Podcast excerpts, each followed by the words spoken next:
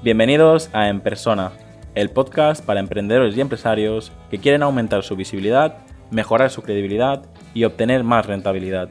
Para enviarme tu opinión sobre el podcast o contactar conmigo, escríbeme al formulario que encontrarás en llamopuyolcanchon.com barra contacto.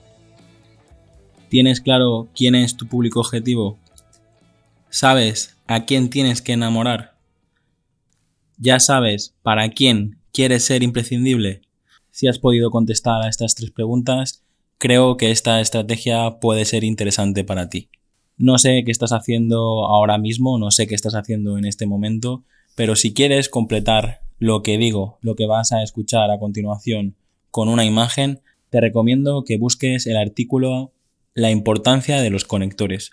Así podrás ver la imagen de la que te estoy hablando.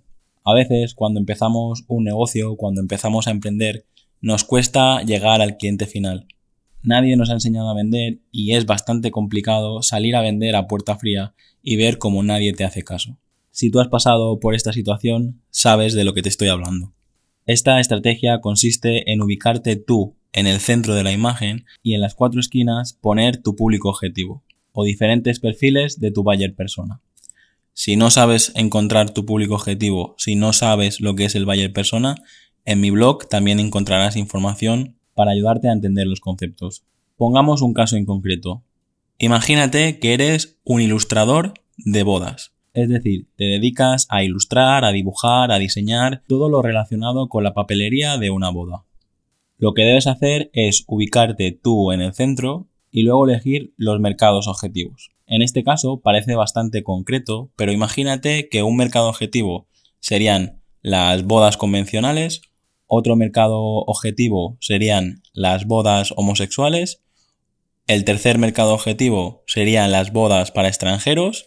Y el cuarto mercado, por ejemplo, podrían ser bodas que se realizan fuera de tu ciudad o fuera de tu país.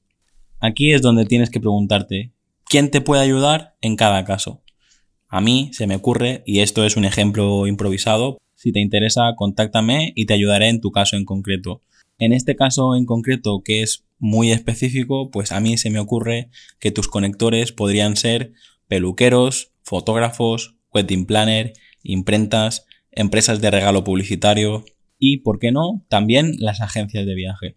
¿Qué conseguimos con esta estrategia? Tú ya no tienes que ir a vender a tu cliente puedes empezar por contactar a este tipo de empresas que existen en tu ciudad, que existen en tu país. Estoy seguro que si en este caso contactas con todos los catering, todas las wedding planner, agencias de viajes, imprentas, empresas de regalo publicitario, todo tipo de empresas que tienen relación con tu público objetivo, que tienen relación con tu cliente ideal, si les envías tu portfolio y les demuestras que eres un buen profesional, los clientes llegarán, porque con esta estrategia lo que estás consiguiendo es que los conectores te recomienden y te recomienden todos los meses, todos los años. Y así tú te puedes dedicar a lo que realmente te gusta hacer, que es ilustrar.